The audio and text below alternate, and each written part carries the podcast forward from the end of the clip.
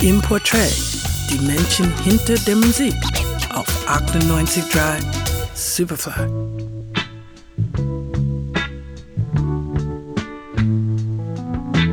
Man sollte niemals vergessen, was bereits da ist, sagte ein Kollege aus London vor vielen Jahren zu mir. Und er hat recht. Bei all der Suche nach neuer Musik, neuen Bands und Künstlern darf man die bereits vorhandenen nicht außer Acht lassen. Die Werbeindustrie macht es seit Jahren vor, wie man alte Nummern wieder ins Rampenlicht holt. Aber auch der Qualität wegen finden alte Stücke wieder den Weg in die Charts. Auch in unsere.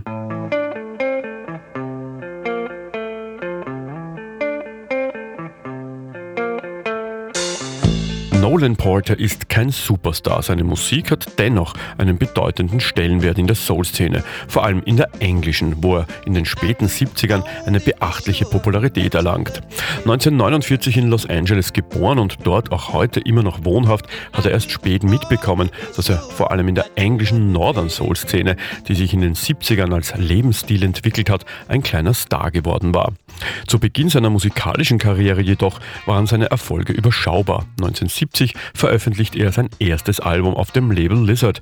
No Apologize heißt das Werk. Er nennt sich schlicht Nolan.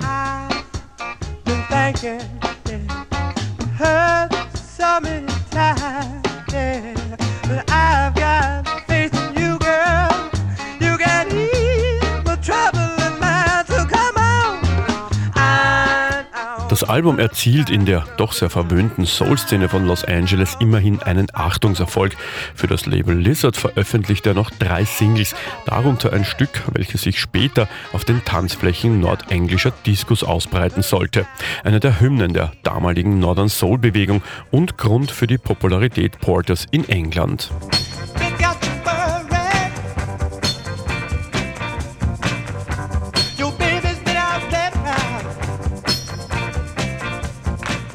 Um sich in der Soul-Szene zu etablieren, wechselt er zum Hitlabel ABC und veröffentlicht 1972 sein zweites Album Nolan. Hier zeigt sich im Gegensatz zum ersten seine ganze Qualität als Sänger. Einige Stücke des ersten Albums sind wieder darauf zu finden, aber auch großartige Eigenkompositionen. Allen voran diese, die es in unsere Charts geschafft hat.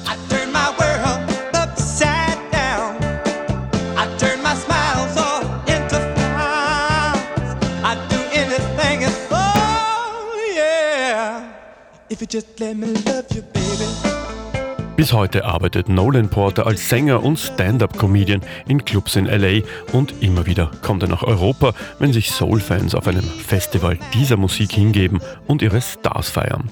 Gerald Trafnicek aus der Redaktion.